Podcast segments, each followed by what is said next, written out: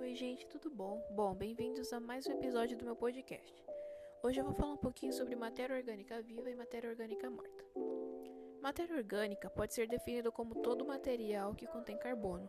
Ele pode ser vivo ou morto, presente na superfície ou junto ao solo, nos mais diferentes estágios de decomposição. A matéria orgânica morta são restos mortais, os resíduos, de qualquer vegetal, animal ou organismo do solo.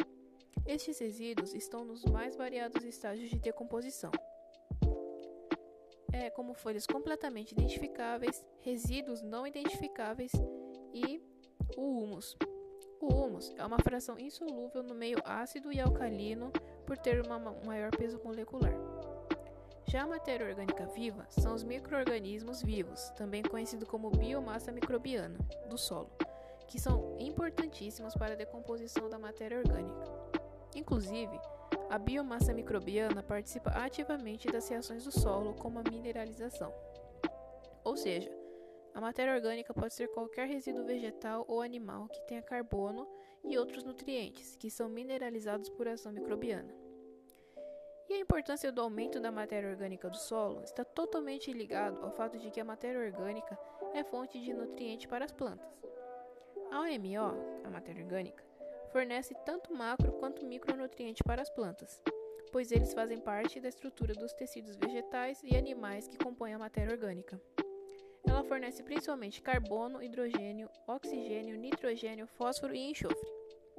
Outro benefício da MO é o aumento da capacidade de troca de cátions, que é principalmente importante no caso de solos arenosos e muito temperados, ou seja, a matéria orgânica segura os nutrientes no solo e reduz suas perdas por lixiviação. Lixiviação.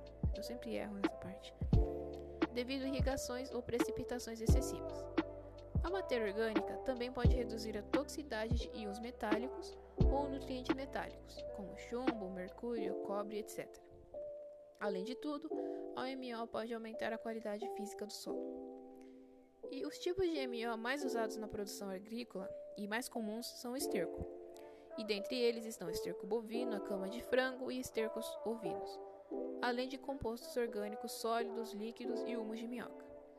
Atualmente, com o entendimento sobre as vantagens de se elevar os níveis da matéria orgânica do solo e com a busca pela sustentabilidade da produção, a busca por MO cresceu exponencialmente. Ou seja, a matéria orgânica viva ou morta é muito importante. O esterco em si, para a produção agrícola, é muito importante, né? Porque ela não danifica tanto o solo, porque ela é orgânica e ela apresenta muito mais sustentabilidade, né?